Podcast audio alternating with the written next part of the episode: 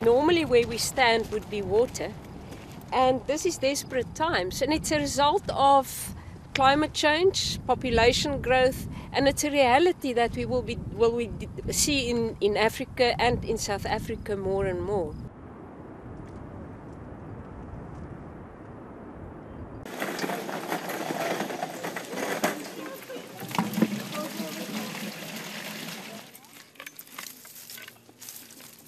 Kat